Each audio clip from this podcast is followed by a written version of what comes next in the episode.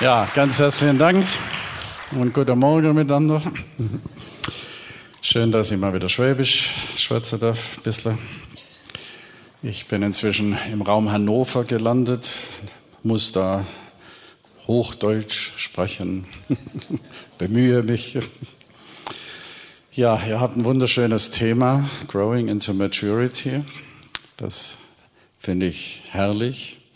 Ich habe so für mich festgestellt in meinem Leben, es gibt eigentlich Haupt, zwei Hauptkräfte, die uns in die Reife führen, die uns irgendwie verändern und tiefer gehen lassen.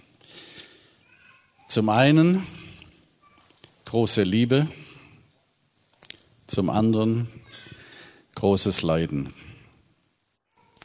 Das sind zwei Hauptkräfte unseres Lebens und wir brauchen sie beide. Und irgendwie gehören sie sogar zusammen. Man kann sie nicht unbedingt trennen.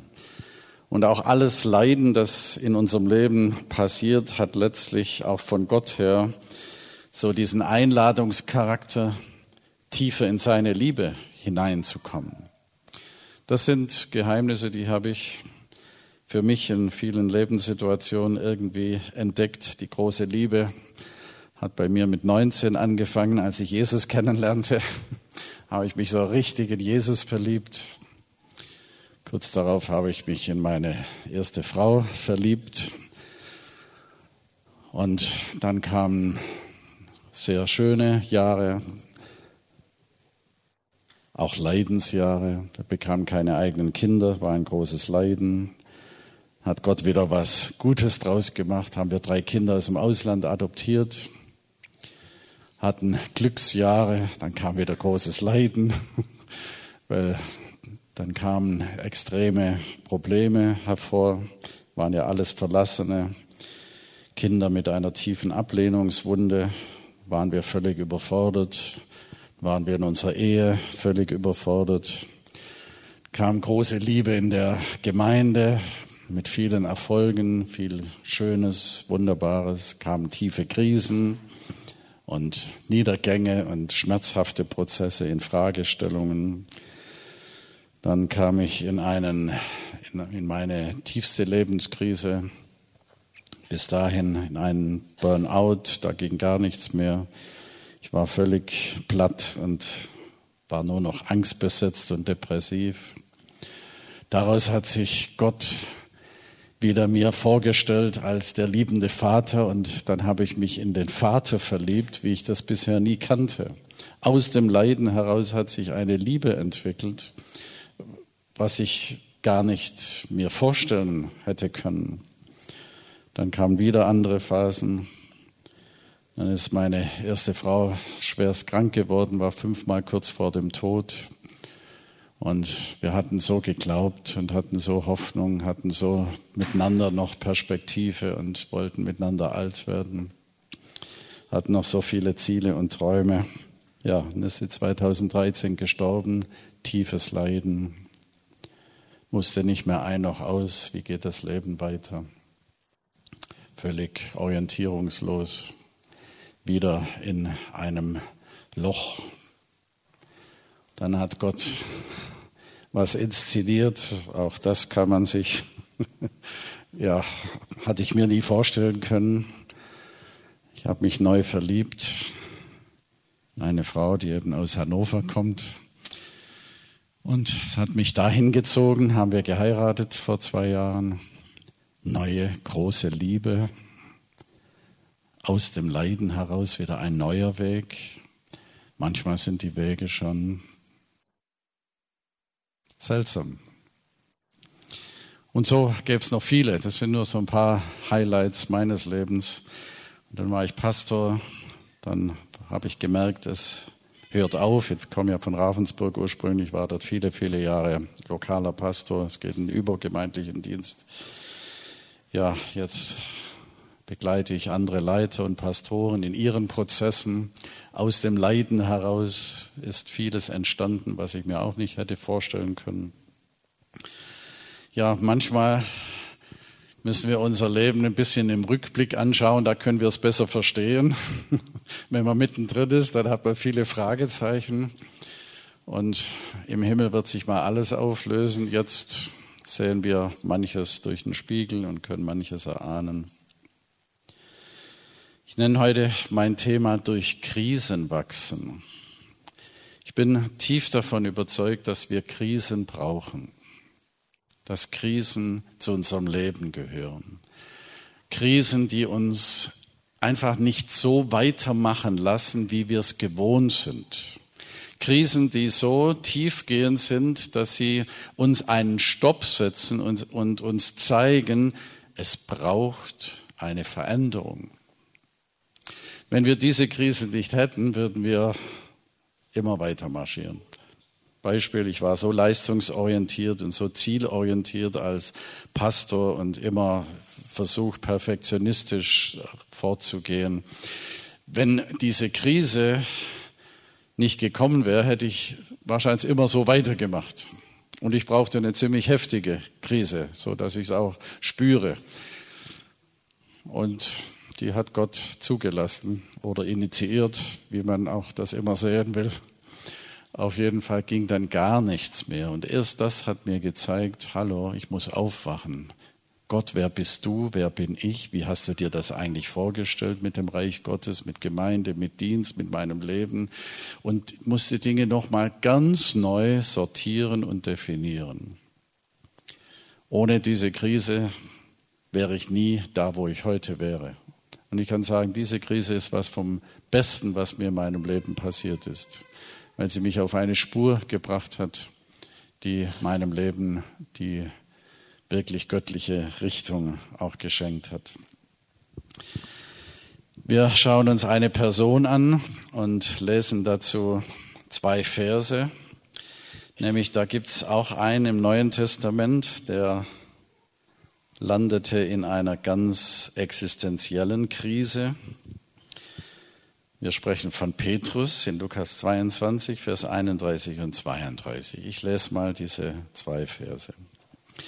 Nämlich Jesus spricht zu ihm, Simon, Simon, siehe, der Satan hat begehrt, euch zu sichten wie den Weizen. Ich aber habe für dich gebeten, dass dein Glaube nicht aufhöre. Und wenn du einst umgekehrt bist, so stärke deine Brüder. So eine kurze Zwischen, ein kurzes Zwischengespräch in einem größeren Zusammenhang, wo Jesus dem Simon Petrus so mal was zuspricht. Das sind drei Gedanken, drei Teile, die ich mal kurz beschreiben möchte. Zuerst sagt er ihm, Simon, Simon, der Satan hat begehrt, euch zu sichten wie den Weizen. Simon, Simon. Hieß der nicht Petrus? Ja, der hat eigentlich einen neuen Namen bekommen. Petrus der Fels. Aber so heißt er hier nicht. Er heißt Simon. Simon ist sein alter Name. Simon meint hier die alte Natur, die, die Simon-Natur, die noch nicht so geheiligte, gefestigte stabile Natur, sondern dieser schwankende Simon, dieser cholerische Simon, dieser selbstzentrierte, dieser möchte gern immer vorne dran sein und immer das Wort haben. Das, das meint Simon, ja, da gibt's noch so vieles in dir, das ist noch nicht so fest und gegründet und im Fundament und noch nicht so reif. Simon, da gibt's eine Einfallsebene. Und der Teufel, der geht ja umher wie ein brüllender Löwe und schaut, wen er verschlinge. Und der hat dich und euch alle, diese zwölf, im Visier. Und wir wissen, einen hat er schon. Judas war schon von ihm in der Falle gelandet. Aber der hat euch alle im Blick. Und der hat ein Ziel euch zu sichten, das heißt zu schütteln wie den Weizen. Also Weizen und Spreu mussten auseinandergeschüttelt werden mit heftigen Erschütterungen, so dass da nur noch die Steine und die Spreu so in diesem Sieb blieben und der Weizen dann schön durchging. Also da ist ein Anliegen von Seiten des Feindes und der arbeitet mit Erschütterung. Du wirst so richtig durchgeschüttelt, so richtig durcheinander gebracht. Das ist ja auch der Name des Teufels, Diabolos, der Durcheinanderbringer. Der hat Freude daran, mal uns so richtig zu schütteln, dass wir nicht mehr wissen, wo ist oben wo ist unten, wo ist hinten und wo ist vorne. Vielleicht kennst du solche Lebenssituationen. Du kennst dich selber nicht mehr, du kennst deine Gefühle nicht mehr, du, du verstehst die Welt nicht mehr, du verstehst die Menschen, die Umstände, du verstehst Gott nicht mehr. Du bist einfach in einem Ausnahmezustand. Das kündigt nun Jesus diesem Simon an. Warum? Wir werden es gleich sehen. Er soll erschüttert werden. Andere Jünger sollen erschüttert werden. Du und ich, wir sollen durchgeschüttelt werden. Ja, und da gibt es so Phasen. Und die, keiner kann die umgehen. Da passiert so etwas. Zweiter Gedanke, ich aber habe für dich gebeten. Ich aber. Was für ein trostvolles Ich aber. Du bist nicht einfach diesem Angriff hilflos ausgeliefert. Das kommt nicht einfach nur so über dich, ohne dass du einen Schutzraum hättest. Ich aber habe schon für dich gebeten. Also schon im Voraus kommt das Gebet Jesu hier in Aktion für eine Situation, von der der Petrus noch gar keine Ahnung hat und die er auch noch gar nicht glaubt, die er noch gar nicht sich vorstellen kann. Denn aus seiner Antwort nachher wird ersichtlich, ja, also bei mir brauchst du keine Sorgen haben. Ich folge dir nach. Und wenn alle sich verlassen, ich bin dir treu. Also der ist noch gar nicht sensibilisiert für diese Problematik.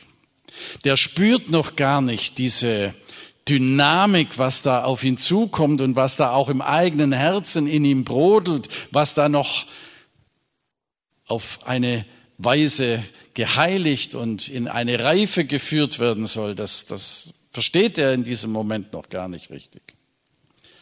Und dann kommt Jesus. Und dieses Wort war sicher für Petrus im Nachhinein absolut wichtig.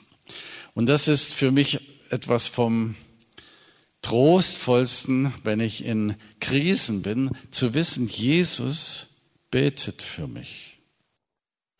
Jesus betet für dich.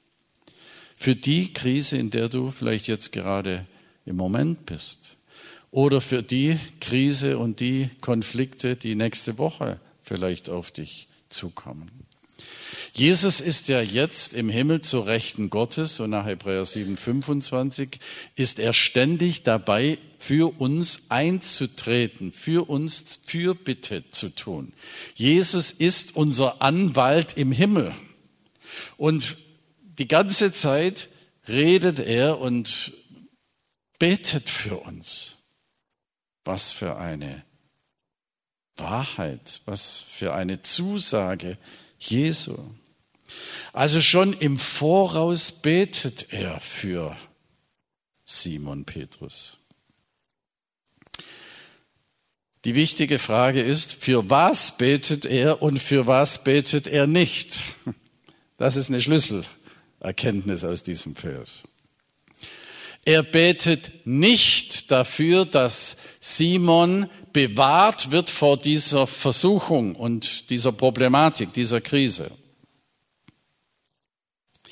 Er betet also nicht, dass Simon jetzt nicht diese Verleugnungsaktion da startet und aus Angst vor seinem eigenen Überleben dann äh, schreckliche Dinge da behauptet. Er betet nicht, dass Simon jetzt vor diesem Schritt bewahrt wird. Warum? Weil Jesus genau weiß, der Simon braucht das. Der muss mal geschüttelt werden. Die Absicht des Feindes ist natürlich eine total destruktive. Der will ihn völlig liquidieren, das ist klar. Aber jetzt kommt die Größe Gottes. Gott ist in der Lage, aus dem Bösesten, aus dem niederträchtigsten Angriff des Feindes etwas Herrliches, Schönes wachsen zu lassen. Das hat schon mal Josef im Alten Testament so erlebt. Da waren die niederträchtigen Brüder, die ihn verkauft haben, die ihn am liebsten umbringen wollten. Das ist dank Gottes Eingreifen und der Weisheit eines Bruders nicht geschehen. Aber der war dann völlig isoliert in der Sklaverei, im Gefängnis. Und das Ziel war, dass er ihnen aus den Augen kommt und sie nichts mehr mit ihm zu tun haben. Sie waren Handlanger des Bösen. Und am Schluss konnte David sagen, ihr Brüder, ihr habt's böse gemeint, aber Gott hat's gut gemeint. Und wer hat gewonnen? Gott hat gewonnen. Gott gewinnt immer. Also der Teufel ist nicht ein Gegenspieler von Gott im Sinne von so schwarz gegen weiß, der Teufel ist immer noch in der Hand Gottes. Er ist immer noch unter der Autorität Gottes. Und er hat jetzt noch so eine Zeit, wo er sein Wirken ausbreiten kann, aber er ist immer unter der Autorität Gottes. Und hier kommt Jesus und sagt, ich bete für dich, aber nicht, dass du nicht geschüttelt wirst, weil das Schütteln, das hat eine Funktion und das werde ich letztlich benutzen, um etwas Gutes hervorzubringen. Was ist das für ein Bild mit, mit Weizen und Spreu? Spreu steht ja für das Äußere, für die Schale, für das Nicht-Essbare, für das, was eben weggeworfen wird. Der Weizen steht für das Korn, für die Fülle, für den Inhalt, für das Wesentliche, auf das es ankommt, für das, was uns Nahrung gibt. Und so gibt es eine Simon-Natur, das ist eher die Spreu, eher das Äußerliche, eher das, was vom Alten her geprägt ist, was eine Veränderung braucht. Und dann gibt es die Petrus-Natur, die eigentliche Identität, die Petrus von Gott her zugesprochen bekommen hat, die Fülle seiner Person, um die es letztlich ging. Und die sollte hervorkommen, die sollte sich zeigen. Also durch diesen Schüttelvorgang vom Teufel inszeniert, zum Destruktiven gemeint, ist aber von Gott schon weise vorbereitet. Ich werde das benutzen, um etwas Wunderbares, Wichtiges in dem Leben von Petrus hervorzubringen. So also sagt Jesus, ich habe für dich gebeten. Für was? Dass dein Glaube nicht aufhöre.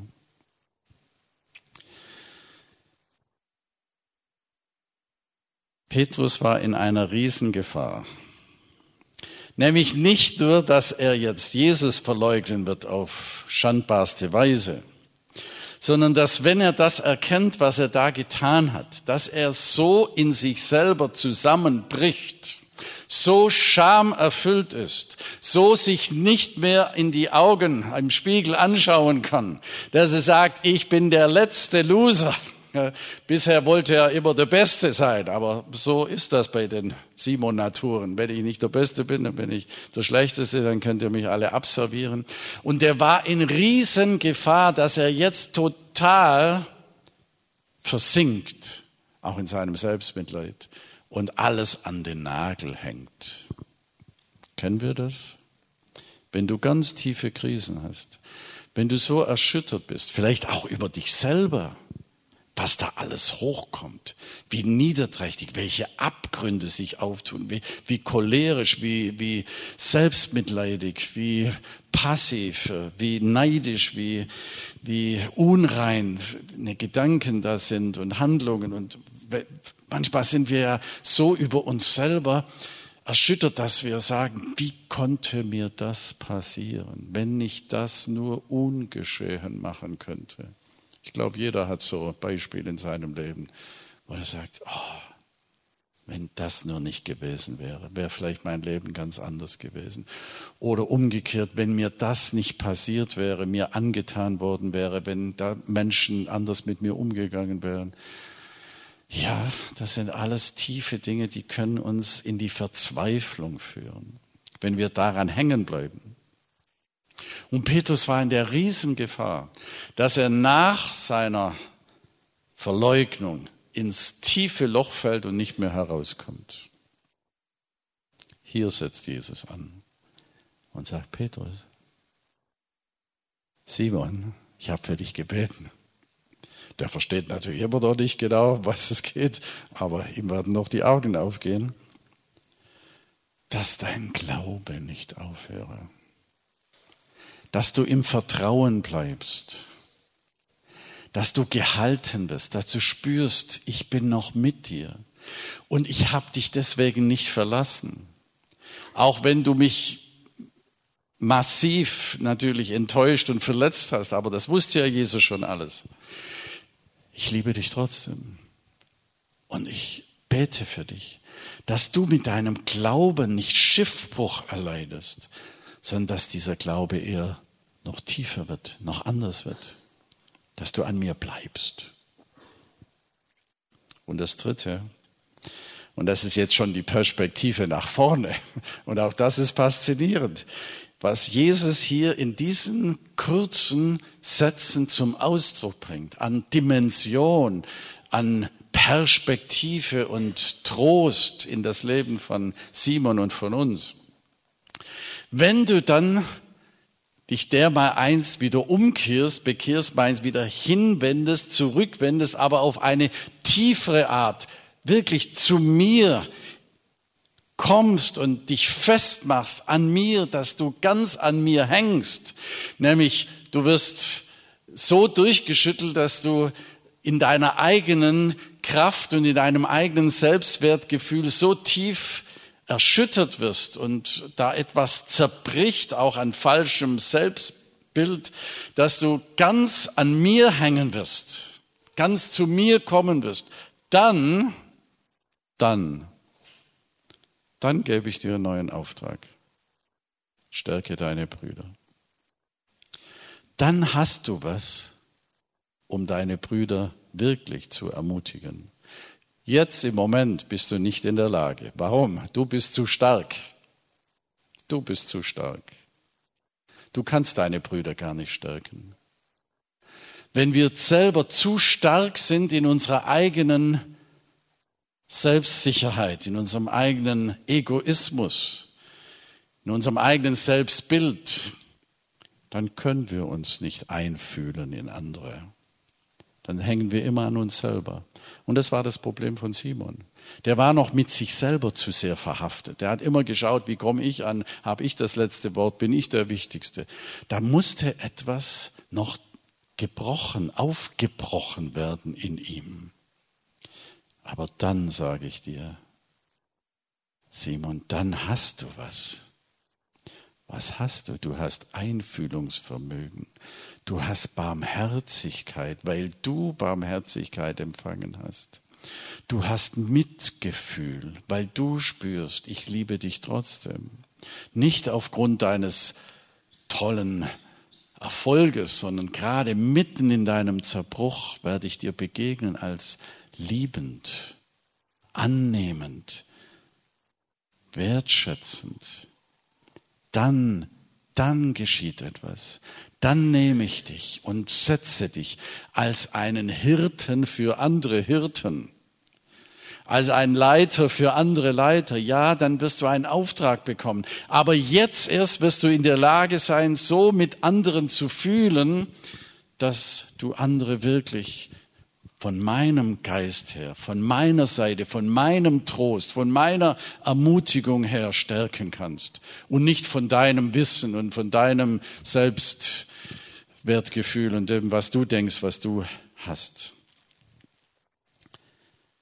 Und das sehen wir dann und das möchte ich noch mit einem Blick uns mindestens andeutungsweise vor Augen zu führen in diesem Gespräch nach der Auferstehung, dass da Jesus mit Petrus am Kohlenfeuer hatte, als er ihn dreimal fragte, hast du mich lieb, liebst du mich? Und Petrus auch hier in so einen Prozess kam. Ich nehme jetzt nur mal diese, dieses dritte Mal, also diese Verse 17 und 18. Dreimal hat ja Petrus den Jesus verleugnet, dreimal wird er gefragt. Und das dritte Mal, als er gefragt wird, Simon, Sohn des Johannes, hast du mich lieb? Da wurde Petrus traurig dass er ihn das dritte Mal fragte, hast du mich lieb? Und jetzt kommt ein ganz wichtiger Satz. Herr, du weißt alle Dinge. Wow, das aus dem Munde von Petrus. Im Gespräch davor hat er noch Jesus korrigiert und hat gesagt, nein, nein, also ich bin's nicht. Ich werde dir folgen und über mich brauchst du dir keine Sorgen machen. Also hat ihm im Prinzip widersprochen. Er sagt, du kennst das, du weißt das nicht richtig. Jetzt sagt der Herr, du weißt alles. Du siehst in die Tiefen.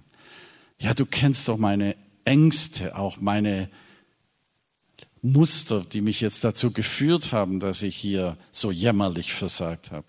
Du weißt doch um die Tiefen meines Herzens, auch um die Abgründe, die Schattenseiten. Du kennst das alles. Was soll ich dir vormachen? Ich bin vor dir wie ein offenes Buch.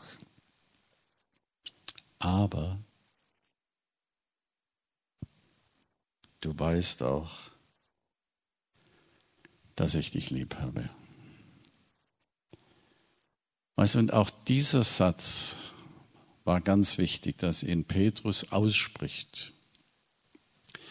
Man kann auf jämmerlichste Weise versagen und trotzdem Jesus lieb haben. Und er hatte Jesus lieb. Nicht in dieser vollkommenen Weise, nein, sehr begrenzt und sehr menschlich und sehr bruchstückhaft, ja, aber da war doch ein Kern, auch im tiefsten Inneren war ein Kern in Petrus, Jesus, ich hab dich lieb. Trotzdem. Und das auszusprechen, bei diesem Hintergrund war ganz wichtig für ihn, für sein jetzt gesundes Selbstwertgefühl. Ja, ich habe schrecklich versagt und trotzdem, Jesus, ich hab dich lieb. Und ich will doch mit dir. Ja, ich habe mir überlegt, ich gehe wieder fischen und ich will alles andere, aber das war natürlich aus der ersten Reaktion und das war aus meiner Scham und Sündbewusstsein. Aber ich will doch mit dir, Jesus, ich hab dich doch lieb. Und jetzt kommt ein wunderbarer Satz, der zeigt uns so die Perspektive Jesu, die er von Anfang an hatte. Wahrlich, wahrlich, ich sage dir, als du jünger warst, gürtetest du dich selbst und gingst, wohin du wolltest. Wenn du aber alt geworden bist, wirst du deine Hände ausstrecken und ein anderer wird dich gürten und führen, wohin du nicht willst. Hier ist interessant, hier spricht Jesus von einem Jünger, also altersmäßig warst du Jünger und dann wirst du mal alt. Ist interessant. Das eine ist in der Vergangenheit, das andere ist in der Zukunft. Aber er spricht ja jetzt zu ihm in der Gegenwart. Also jetzt bist du sozusagen mittendrin. Jetzt bist du in einem Zwischenraum. Jetzt kommst du woher und gehst wozu hin. Also du kommst aus einer Lebensphase, die beschreibt Jesus, da warst du noch sehr selbstbestimmt. Du hast dich gegürtet. Das ist ein Bild Du warst der Chef deines Lebens. Du hast die Ziele, du hast die Projekte, du hast deine Absichten und Pläne gehabt. Du wolltest alles unter Kontrolle haben, wohin du wolltest. Da ist die Betonung. Jetzt aber durch diese Krise ist etwas aufgebrochen. Ja, dieses Selbstbestimmte, dieses alles Kontrollierende, nur eigene Ziele verfolgen, ja, das passt jetzt nicht mehr. Er ist ans Ende damit gekommen. Er merkt, hier kommt er so nicht weiter. Etwas Neues fängt an. Und jetzt gibt ihm die, Jesus die Perspektive und sagt, jetzt kommst du in eine Lebensphase. Da sind die Vorzeichen anders und das hat mit Reife zu tun. Das Vorzeichen jetzt heißt, streck deine Hände aus. Lass dich führen. Nicht mehr du gürtest, sondern ein anderer wird dich gürten. Du wirst verfügbar. Du wirst bereit sein, dass du von jemand an die Hand genommen wirst, weil er weiß den Weg für dich. Er kennt deine Berufung. Er weiß, wie er dich am besten gebraucht. Also nicht mehr du bist jetzt im Mittelpunkt. Es geht nicht mehr um dich und dein Reich und dein Wille und deine Ziele. Es geht um Gott. Ein anderer wird dich gürten. Und da wird es auch Dinge geben, die werden dir nicht gefallen. Da spricht er unter anderem auch von der Art des Todes, die dann auf ihn zukommt, aber das ist ja nur eine Seite, sondern da wird es auch Lebenssituationen geben, ja, die suchst du dir nicht selber raus. Aber Gott in seiner Weisheit weiß, was wirklich gut ist für dich. Und dann kommt ja dieser Auftrag, weide meine Schafe, weide meine Schafe. Ja, jetzt in dieser Situation, jetzt kannst du für Menschen sorgen. Jetzt kannst du Menschen sehen, wie sie wirklich sind, ihre Bedürfnisse, ihre Nöte, ihre Sehnsüchte. Du kannst sie wahrnehmen, weil du nicht mehr mit dir selber so stark konfrontiert bist. Du, du, bist frei geworden. Menschen zu sehen. Das hat mit Reife zu tun, wo wir unsere eigene Ebene verlassen können und sagen können, ich schaue auf dich und ich weiß, Gott sorgt für mich. Und wir bekommen den Blick füreinander, wir können mitfühlen. Du, das hat für mich immer ganz viel mit Berufung zu tun, wenn es darum geht, was ist meine Berufung? Dann sind das nicht nur meine Stärken, nicht nur meine Gaben, nicht nur das, was Gott mir an Potenzial gegeben hat, das ist eine Seite der Berufungsfindung. Die andere Seite ist, wo leide ich? Wo bin ich durch Krisen gegangen?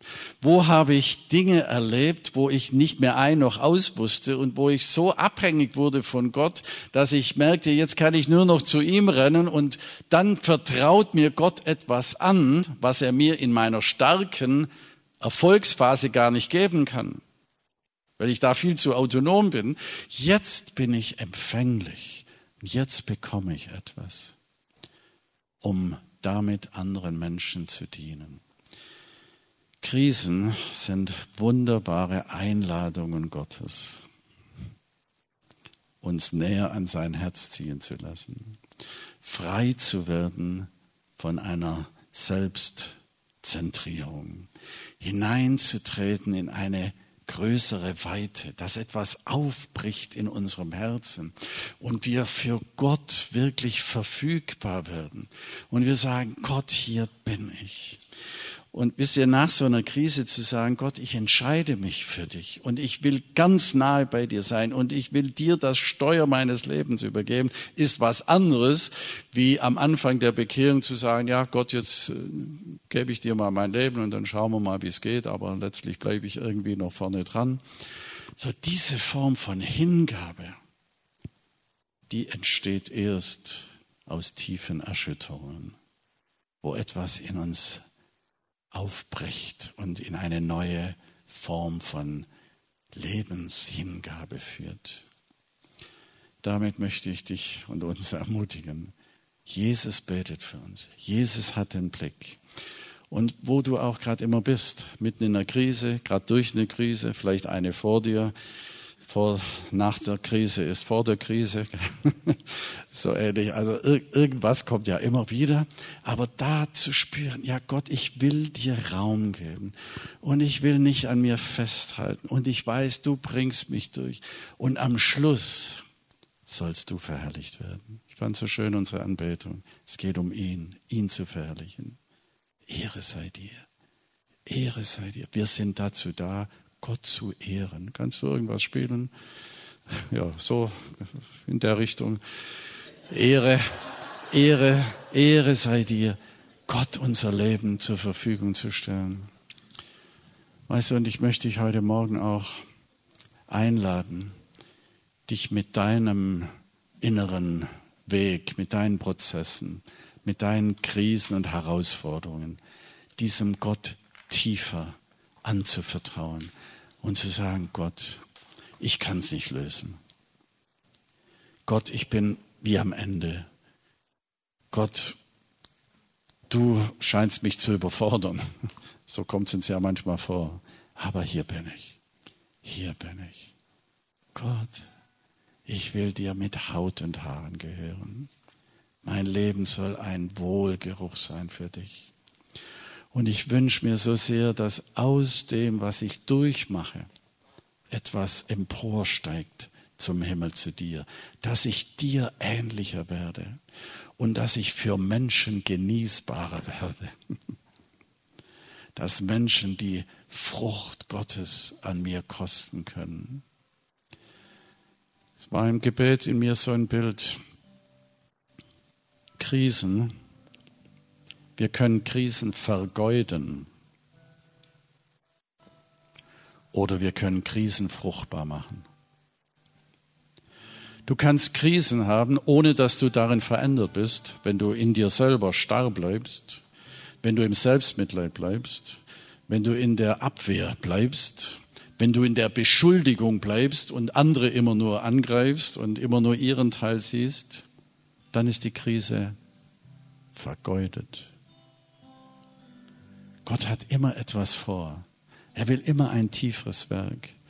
Und seine Sehnsucht heute Morgen ist, dass wir fruchtbar werden aus dem, was er mit uns macht. Wenn du spürst, dass da so ein Herzensruf ist, dann steh doch mal auf als Zeichen, ich will meine Herausforderungen, meine Krisen, meine Kämpfe, ich will sie nicht einfach an mir vorübergehen lassen, Nein, ich will. Weißt du, von Herzen, das, das, das ist etwas, was in dir der Heilige Geist wirkt, aber wo du sagst, ja, ja, ja, ich will an Gott bleiben und ich will tiefer hinein und ich will dem Teufel auf keinen Fall irgendeinen Raum geben. Und wenn er noch so zerstörerisch ist, ich will, dass Gott verherrlicht wird und dass mein Leben zum Lobpreis ist und dass eine Herrlichkeit durch mich strahlt und Menschen durch mein Leben zu Gott hin geöffnet werden. Wenn etwas in meinem Leben zerbricht, dann soll es mich öffnen, damit in anderen was geöffnet wird. Dass sie sich diesem Gott zuwenden und dass sie spüren, dieser Gott ist ein guter Gott und er verändert uns, er führt uns in die Reife. Ich möchte jetzt einfach beten für uns und wenn du willst, stehst du einfach mit auf.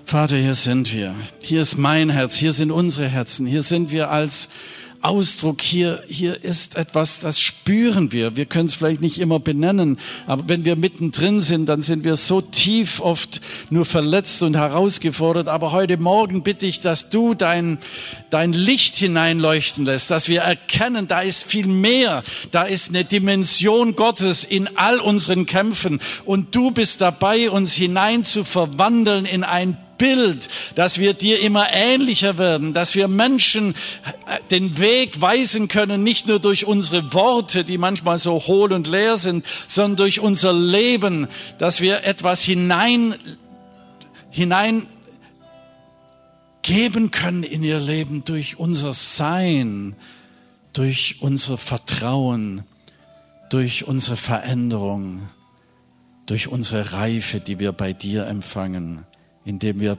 zu dir halten, bei dir bleiben. Jesus, ich danke dir für diese unermessliche Liebe, die du zu Petrus hattest Und dass wir uns da einreihen können und sagen, wenn schon ein Petrus, der so jämmerlich versagt hat, nicht aufgegeben wurde, sondern noch mit einem neuen Auftrag versehen und, und er sein Herz da hineingegeben hat, wie viel dürfen, mehr dürfen wir das für heute Morgen beanspruchen? Oh Vater, Vater im Himmel, du bist so ein guter Gott. Und ich kann dir nur von Herzen danken, auch für all die Krisen und Herausforderungen meines Lebens, dass sie immer, immer etwas Gutes bewirkt haben. Vater, lass uns gereinigte Gefäße sein. Lass uns einen lieblichen Wohlgeruch darstellen.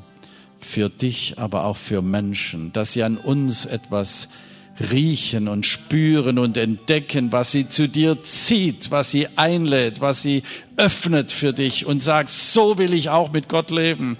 Oh, danke. Heile du Ehen, heile du Beziehungen hier, heile du äh, Verknotungen, Verbitterungen, wo wir Menschen gefangen halten und verdächtigen und beschuldigen. Herr, ich, ich spreche Lösung aus, Freisetzung, Loslösung, dass du Menschen anders sehen kannst, dass du Feinde anders sehen kannst. Das sind Menschen, für die Jesus gestorben ist dass du sie loslassen kannst, Menschen, die dir wehgetan haben, wie Josef seine Brüder, dass du sie sehen kannst als Menschen, die selber leiden und selber gefangen sind, aber Gott ist dabei und hat das benutzt und will in dir sein Werk tun. Oh Gott, wir preisen dich, wir brauchen dich. Gott, wir sind hier, um dir zu dienen, um dich zu lieben und dir Ehre zu geben. Danke, Jesus. Danke, Jesus.